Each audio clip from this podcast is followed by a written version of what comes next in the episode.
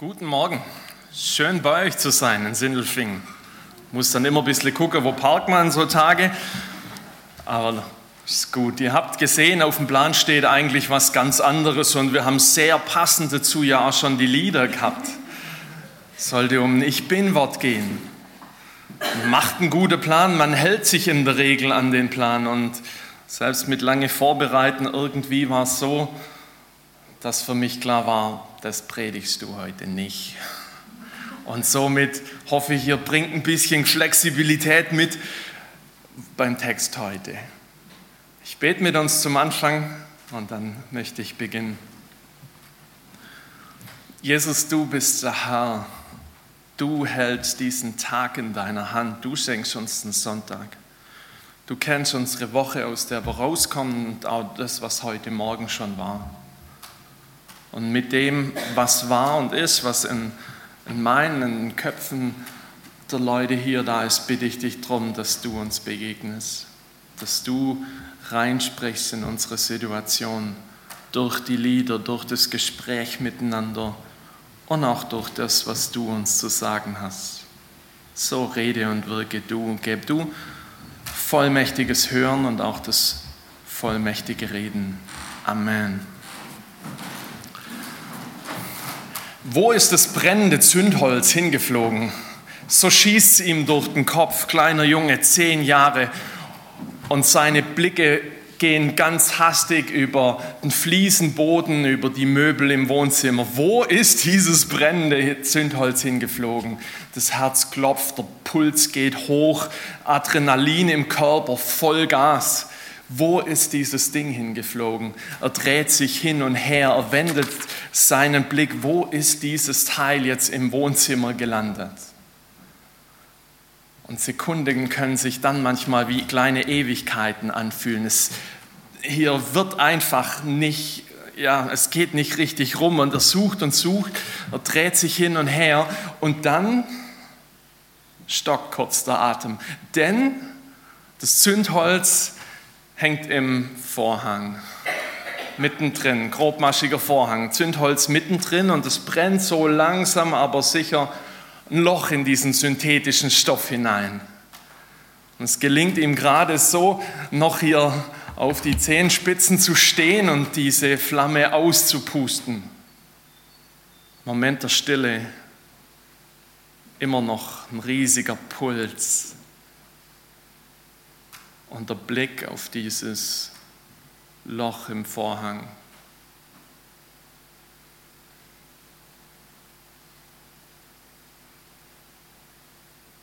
Was jetzt? Wie weiter? Was sagt der Papa dazu, wenn der heimkommt? Das ist ausgerechnet das Fenster oder der Vorhang an dem Fenster, das zur Straße hin zeigt sieht es meilenweit. Loch, brauner Rand im weißen Vorhang. Was machen? Was sagt der Papa nachher dazu? Der kleine Junge von damals steht heute vor euch. Und wie die Story ausgegangen ist, erzähle ich euch vielleicht nach dem Gottesdienst. Aber das ist schon so eine Situation, ja. Da denkst du, Junge, Junge, und, und sowas eingestehen zu müssen, zu sagen, hey, ich, ich habe ich hab Mist gemacht. Das fällt mir nicht nur als, oder fiel mir nicht nur als Zehnjähriger schwer, sondern es bleibt ja auch eine Herausforderung, egal wie alt man wird, zu sagen, hey, ich war's, ich habe ich hab Scheißboot, ja, ich habe was kaputt gemacht. Der Versuch wäre ja am liebsten da, es ungeschehen zu machen und das Problem wieder aus der Welt zu schaffen, aber es steht einfach im Raum, wie bei uns damals das Brandloch im Vorhang. Und was will man dann tun? Ich möchte euch heute in einen Text mit hineinnehmen, der zeigt, wie Jesus mit den Brandlöchern unseres Lebens umgeht. Wenn ihr eine Bibel dabei habt, ihr findet einen Text in Johannes 21, die Verse 15 bis 19. Und ich lese euch nach der Übersetzung der Basisbibel. Das ist ein bisschen eine jüngere Übersetzung, aber auch von der Junge kann man hin und wieder was lernen. Johannes 21, die Verse 15 bis 19. Nach dem Frühstück sagte Jesus zu Simon Petrus, Simon, Sohn des Johannes, liebst du mich mehr als irgendein anderer hier? Und er antwortete ihm, ja Herr, du weißt, dass ich dich lieb habe. Und dann sagte Jesus zu ihm, sorge für meine Lämmer.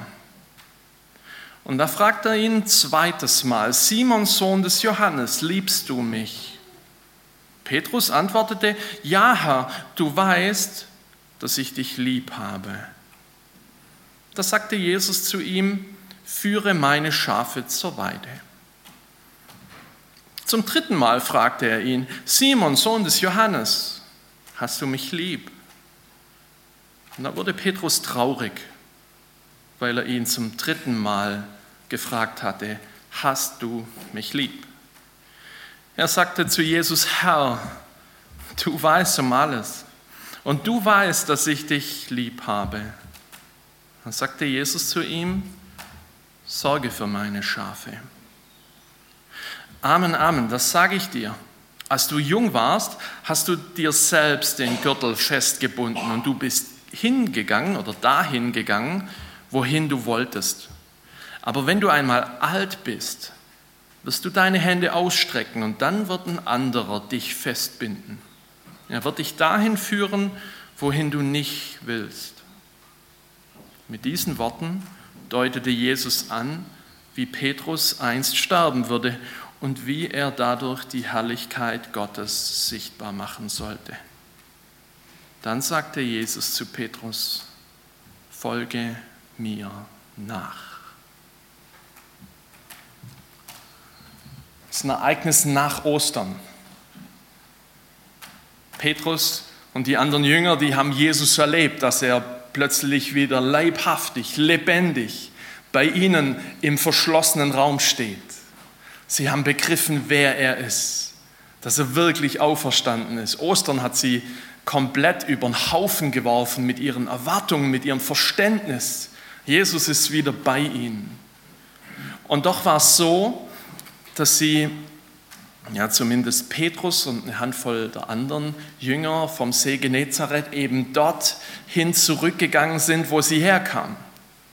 Sie sind wieder zu dem Job zurückgegangen, den sie bestens behasst haben. Sie sind wieder Fischer geworden.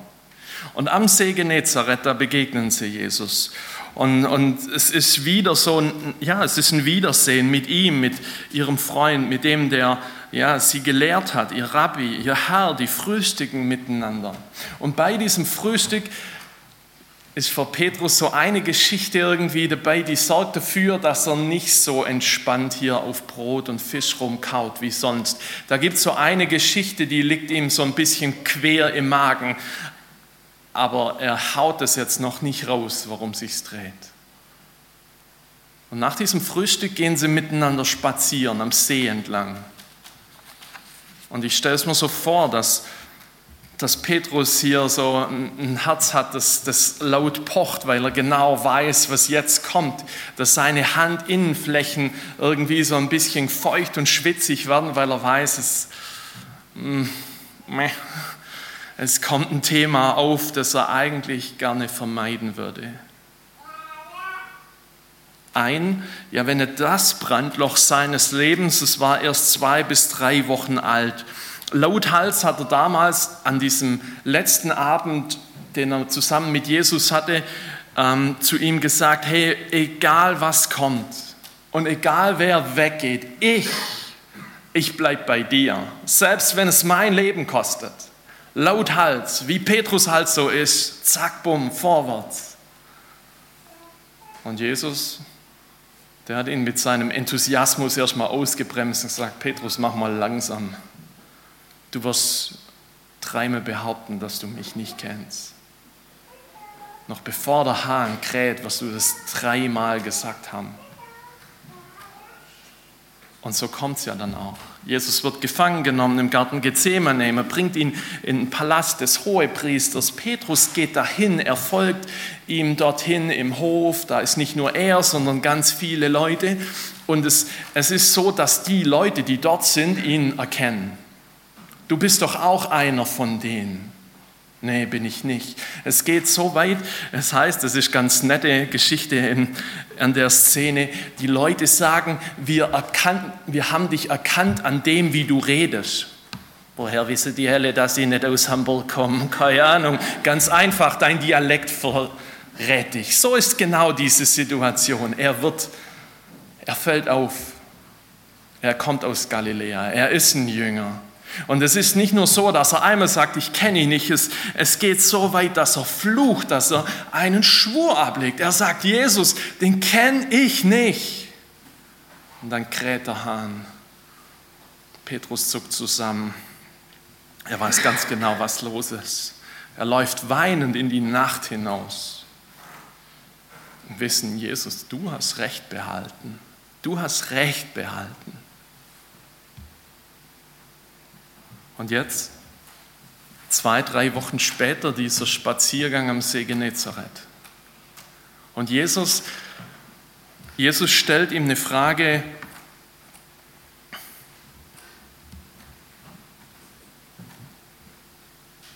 die ihn eigentlich zutiefst treffen muss. Er stellt ihm diese erste Frage, Simon, Sohn des Johannes, liebst du mich mehr als irgendein anderer hier? Und Petrus weiß ganz genau, was gemeint ist. Er zuckt wahrscheinlich zusammen und er sagt nur so ganz halblebig, Herr, du weißt, dass ich dich lieb habe. Vergleicht mal die Frage und die Antwort. Hast du eine Liebe zu mir, eine starke Liebe, die noch mehr ist als bei allen anderen, ein riesig hohes Niveau? Und er sagt, du weißt, dass ich dich lieb habe ihr Männer, wenn euch eure Frauen oder Freundinnen fragen, liebst du mich? Und du reagierst mit einem zurückhaltenden, ja, du weißt schon, dass ich dich lieb habe, das ist nicht unbedingt die Antwort, die erwartet wird. Es ist irgendwie ein ganz anderes Niveau. Du kannst es auch mal prüfen. Viele von euch haben wahrscheinlich ein Smartphone. Wem würdest du bei WhatsApp schreiben, ich liebe dich? Und wem würdest du schreiben, ich hab dich lieb? Das ist was ganz Unterschiedliches. Ich liebe dich, das schreibe ich meiner Frau, aber sonst niemand. Höchstens mal jemand anderes aus dem Jugendkreis mit einem höchst ironischen Unterton, ja? Aber das ist ganz klar, an wen das geht. Und Petrus, er erlebt es. Jesus fragt ihn, hast du eine ganz, ganz starke Liebe? Das, also mehr noch als alle andere. Das Niveau ist oben, wenn du in, in, in Balkendiagramme denkst. Höher geht's nicht. Und Petrus sagt, du weißt, dass ich dich wie ein Freund lieb habe. Griechischen, in dem das Neue Testament geschrieben wurde, sind von den Begriffen her ganz unterschiedlich. Das eine ist eine aufopferungsvolle Liebe und das andere ist so dieses, hey, ich habe dich gern wie ein Freund. Was ein Unterschied. Und Petrus, er sagt es so, du weißt, dass ich dich wie ein Freund lieb habe und Jesus kommentiert das gar nicht weiter. Das Einzige, was er tut, ist, dass er sagt, sorg für meine Lämmer. Bumm, das ist es. Und als wäre die Situation nicht schon schwierig genug, fragt Jesus nochmal. Und dieses Mal fragt er Simon, Sohn des Johannes, liebst du mich? Und wieder vergehen ein paar Sekunden, könnte ich mir vorstellen. Und Petrus antwortet, ja Herr, du weißt, dass ich dich lieb habe. Andere Geschichte. Vorher hast du diese starke Liebe die noch mehr bei dir sein soll als bei allen anderen hier? Erste Frage. Antwort war, du weißt, dass ich dich wie ein Freund lieb habe. Zweite Frage, hast du diese starke Liebe zu mir? Bisschen niedrigeres Niveau, ja? Aber er sagt immer noch, du weißt, dass ich dich wie ein Freund lieb habe. Immer noch eine riesige Differenz. Und wieder, wieder sagt Jesus auf oder reagiert Jesus mit nicht viel mehr als mit dem, was er vorher schon gesagt hat führe meine Schafe auf die Weide. Zweimal diese Frage nach der Zuneigung. Und da muss ich ehrlich sagen, hey, eigentlich in der Haut von Petrus zu stecken, in der Situation am See Genezareth entlang. Und Jesus stellt mir mit der Geschichte im Hintergrund die Fragen. Ich möchte echt nicht in seiner Haut stecken. Wie bereits erwähnt, das ist ja so ein Ding hier, so die eigene Schuld einzugestehen, die Brandlöcher meines Lebens das ist kein Thema, über das man sich so entspannt unterhält, wie über das, dass der VfB gewonnen hat oder über sonst irgendwas. Das ist, ist eine heikle Geschichte. Meine Brandlöcher, in dem, wie, wie ich mit Menschen umgegangen bin, vielleicht mit mir selber, mit meiner Vergangenheit, mit dem, was immer noch da ist. Das heißt, als gute Schwaben mit den Dingen, die man hat, aber über die man nicht redet, über unser Geld, das heißt, die Liste ist lang. Und das Jesus hinzustrecken, es braucht manchmal ein riesiges Stück Überwindung. Und so die Gefühlslage im Bauch ist so eine Mischung aus einem schlechten Gewissen, aus Selbstzweifel vielleicht, ein Stück Unzufriedenheit. Jesus, ich strecke dir schon wieder diese Geschichte hin. Es ist der gleiche Kruscht wie schon mal. Und manchmal ist es vielleicht auch schwierig, sich selber dann mit dem, was da ist und war, in den Spiegel zu gucken, sich selber anzuschauen und festzustellen, hey Martin, ich krieg das nicht hin. Bis hin zu so einem Gedanken, der vielleicht auch manchmal kommt im Stil von Jesus, eigentlich, eigentlich müsstest du mich aufgeben. Eigentlich Und solche Gedanken gehen vielleicht auch Petrus durch den Kopf. Und Jesus fragt ihn noch ein drittes Mal, Simon, Sohn des Johannes, hast du mich lieb? Und da wurde Petrus traurig, weil er ihn zum dritten Mal gefragt hatte, hast du mich lieb? Und er sagte zu Jesus, du weißt um alles, Herr, du weißt, dass ich dich lieb habe. Da antwortete Jesus, äh, da sagte Jesus zu ihm, Sorge für meine Schafe. Und spätestens das ist der Moment, hey, da, da, da müsste dieser eigentlich gestandene Mann im Boden versinken. Hey, er fragt mich dreimal, ob ich ihn liebe, ob, ob meine Zuneigung zu ihm stark ist. Und dreimal habe ich ihn in diesem Palast, ja, in dem Vorhof von diesem Palast verleugnet. Dreimal habe ich gesagt, ich kenne ihn nicht. Ich habe geflucht. Ich habe einen Schwur abgelegt, dass ich ihn nicht kenne. Und jetzt fragt er mich dreimal. Und das letzte Stück Selbstbewusstsein muss aus ihm rauslaufen. Ja, es ist, er sagt einfach, Herr, du weißt um alles. Er hält Jesus sich hin und sagt, Herr, du weißt um alles. Und du weißt alles über mich, über meine Vergangenheit. Und du weißt, dass ich dich wie ein Freund lieb habe. An dieser, an dieser dritten Frage ist aber eine Sache besonders. Und wenn du aufmerksam dabei bist und vielleicht auch im schwäbischen Sinn so cleverle bist, das schnell was wahrnimmt, ist dir es vielleicht auch schon aufgefallen an der Frage von Jesus ist was anderes geworden. Erste Frage war, hast du diese starke Zuneigung zu mir, stärker als bei allen anderen? Und Petrus sagt, du weißt, dass ich dich wie ein Freund lieb habe. Zweite Frage, hast du diese starke Zuneigung zu mir? Ja? Bist du im Endeffekt bereit, dein Leben für mich zu geben? Und er sagt wieder, du weißt, dass ich dich wie ein Freund gern habe. Und jetzt die dritte Frage, hast du mich lieb? Das Niveau sinkt in, all, in allen drei Etappen. Hast du mich lieb, Petrus? Wie würdest du das interpretieren, wenn du in seiner Situation wärst? Stellt Jesus jetzt selbst das in Frage, dass ich ihn wie ein Freund gern habe? in dieser Frage steckt was ganz Besonderes. Und, und, und so mit, mit ein bisschen Verständnis beginnt es an der Stelle wirklich aus dem Text rauszuknistern. Da ist so viel Energie drin. Denn das, was, was Jesus hier tut, ist was sehr, sehr Bemerkenswertes. Dreimal hat, hat man Petrus gefragt. Und er hat immer gesagt, du weißt, dass ich dich wie ein, wie ein Freund gern habe. Das erste Niveau war ihm zu viel. Das zweite Niveau war ihm immer noch zu viel. Und bei der dritten Frage kommt ihm Jesus entgegen. Bei der dritten Frage, so aufgelöst wie er auch ist, kann er sagen, Herr, du weißt, dass ich dich lieb habe.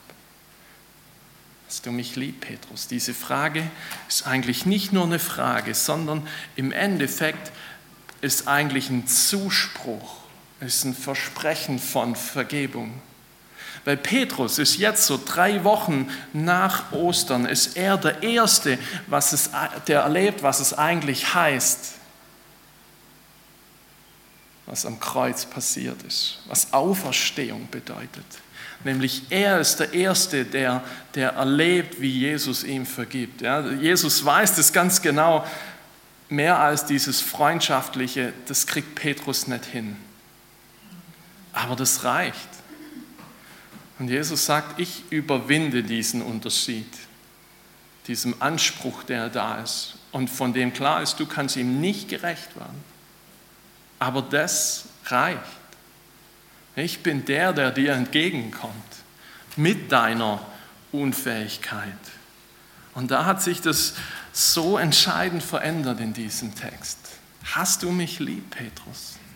Diese Frage ändert alles, weil Jesus ihm entgegenkommt und es so deutlich macht, wie Jesus ja mit, mit den Brandlöchern seines Lebens und mit den Brandlöchern deines und meines Lebens umgeht. Jesus haut in dieser ganzen Szene kein Wort des Vorwurfs raus. Und gleichzeitig kehrt die Aktion jetzt nicht irgendwie unter den Teppich und sagt, schon recht, es ist nichts gewesen. Sondern er sagt, er bringt ihn schon sehr deutlich an diesen Punkt. Aber der springende Punkt ist wiederum, dass er ihn in der Situation nicht alleine zurücklässt und sagt, du, sorry, mit so einem Kerl wie dir kann ich nichts mehr anfangen. Ja? Mit so einem wie dir. Viel Spaß auf der Ersatzbank. Das Spannende ist einfach, dass dieses Hast du mich lieb nicht nur eine Frage nach Zuneigung, sondern im Endeffekt sein Zuspruch der Vergebung ist. So ist Jesus. So steht er vor Petrus. Und so steht er im Endeffekt heute vor dir und mir. Dass auch heute in diesem Satz mehr steckt als nur eine Frage, dass seine Zusage da ist und dir und mir im Endeffekt zusagt, dass er dich und mich durch und durch kennt.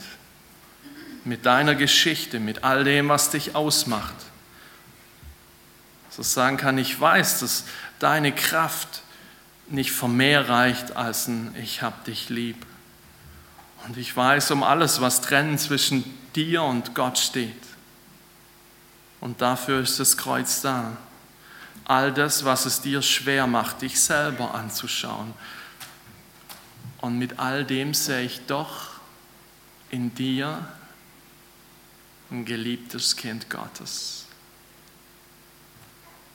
Und selbst wenn dein Herz dich für längst vergangene Dinge anklagt, ich will es von neuem zur Ruhe bringen. Jesus sagt es dir zu, ich habe dich nicht aufgegeben. Ich habe dich nicht aufgegeben. Ich habe Hoffnung und Perspektive für dein Leben. Und so komm und bring sie mir, die Brandlöcher deines Lebens. Bete mit uns.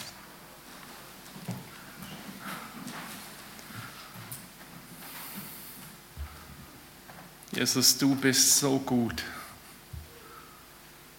Du kennst uns durch und durch und siehst das Gute in uns. Siehst unsere Hilfsbedürftigkeit, wo, wo immer wieder meine Kraft nicht weiter reicht als das, dass ich dich wie ein Freund lieb habe. Wo eigentlich der Wunsch und der Anspruch gefühlt viel höher sind und wo doch die Kraft nicht zu mehr reicht und immer wieder ja, diese Situationen kommen, in der ich da stehe und sagen muss, Herr, hier ist das nächste Brandloch. Und danke, dass du der bist, der uns sieht, der uns nicht wegschickt, der Hoffnung für unser Leben hat, der uns nicht aufgibt, der immer wieder diesen Neuanfang schenkt. Danke dir für das Kreuz, an dem alles möglich wurde. Danke dir für die Auferstehung, dass es Gottes dicke Bestätigung ist, dass das Kreuz ja gut und richtig war, dass es alles weggenommen hat. Und danke, dass wir als deine Kinder zu dir kommen können, guter Vater, durch Jesus. Amen.